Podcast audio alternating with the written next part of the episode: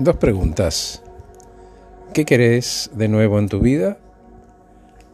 ¿Y qué camino elegís para crear esa nueva realidad? Frente a esa pregunta algunos dicen que no saben lo que quieren. Y está bien si en ese estado de desconocimiento no se genera ninguna incomodidad para vos, no representa un problema. En cambio, si te incomoda, te gustaría que fuera distinto, y a pesar de eso decidiste no ocuparte de cambiarlo, estás eligiendo vivir en la preocupación.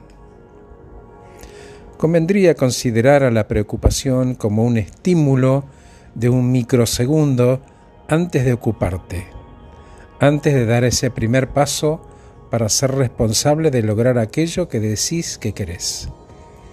Preocupación es una palabra que se conforma de dos partes, pre-ocupación el momento antes de ocuparte.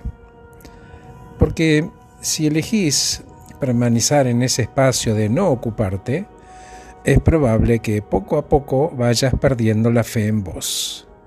En cambio, si te incomoda y pedís ayuda, puedes ir descubriendo la fuerza que emana de tu fe. Descubriendo es sacándole lo que lo cubre. Y me refiero a ese creer en vos y tu sueño primero y qué necesitas para ocuparte después. Es cierto, es probable que tu lado racional te diga que estás loco y que es mucho trabajo. Bueno, si a pesar de ese mensaje y que las condiciones puedan no ser las mejores, decidís ocuparte y hacerlo, entonces pones en valor tu capacidad y das un primer paso. Todo viaje empieza con un primer paso.